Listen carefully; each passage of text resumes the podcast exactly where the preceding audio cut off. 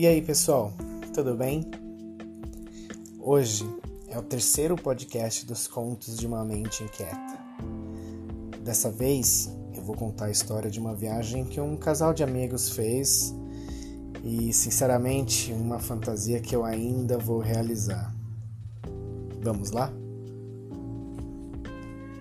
Angela e Fabrício começaram a namorar num momento de vida em que ambos estavam mais interessados em curtir do que efetivamente entrar numa relação séria, rotineira e monótona. Mas acontece que quando a química sexual combina, é quase impossível não querer ter aquilo sempre. O sexo deles é algo fora de contexto. Não dá para descrever eu não conseguiria explicar a conexão deles. Por isso, resolvi contar a história do dia que ele a desafiou. Ela aceitou e fizeram a viagem mais gostosa da vida de ambos.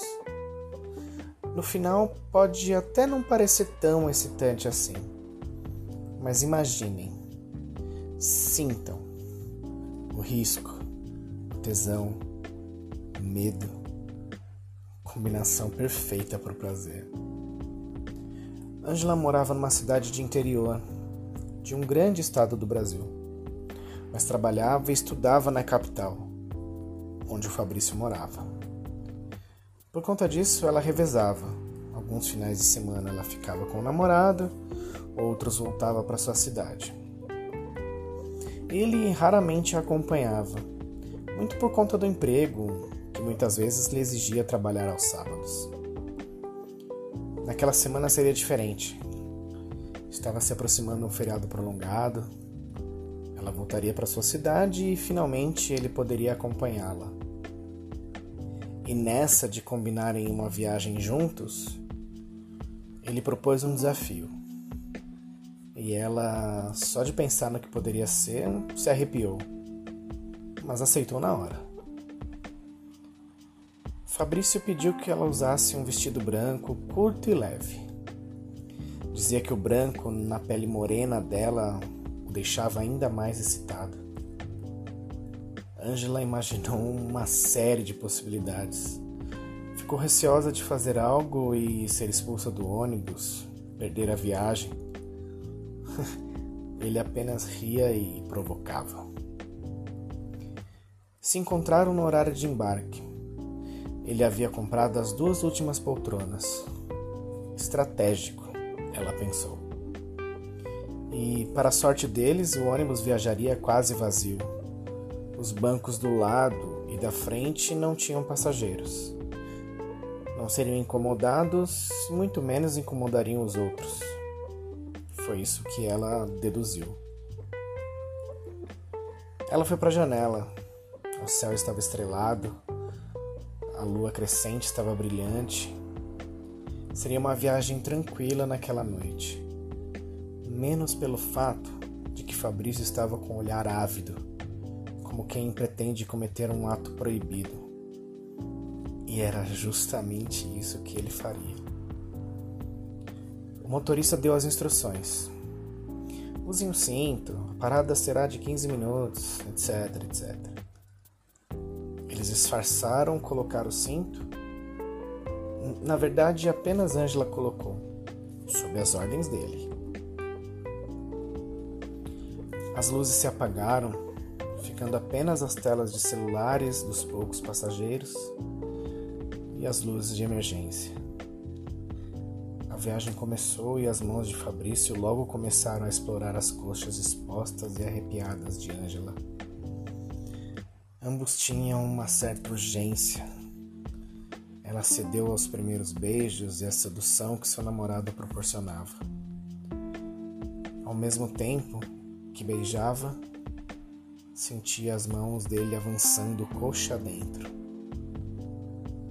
Mesmo sem ser tocada em seu sexo, ela sentia a umidade crescendo, tal como ele já demonstrava vultuosidade no meio de suas pernas. Ela esboçou um gemido prontamente calado pela boca de Fabrício, seguido de um acordo. Se ela não suportasse o tesão, poderia mordê-lo para não fazer barulho. No primeiro toque dos dedos, ainda por cima da calcinha, foi ele que acabou soltando um urro com a dentada que levou. Ambos riram e fizeram aquele gesto com o dedo para calarem e suportarem o prazer proibido que estavam trocando. Sabendo que Angela sempre foi de usar calcinhas pequenas, puxou de uma vez, arrebentando um dos elásticos, tirou o resto de pano que sobrou, cheirou e guardou. Com o sexo dela já embebido em tesão, começou a tocá-la.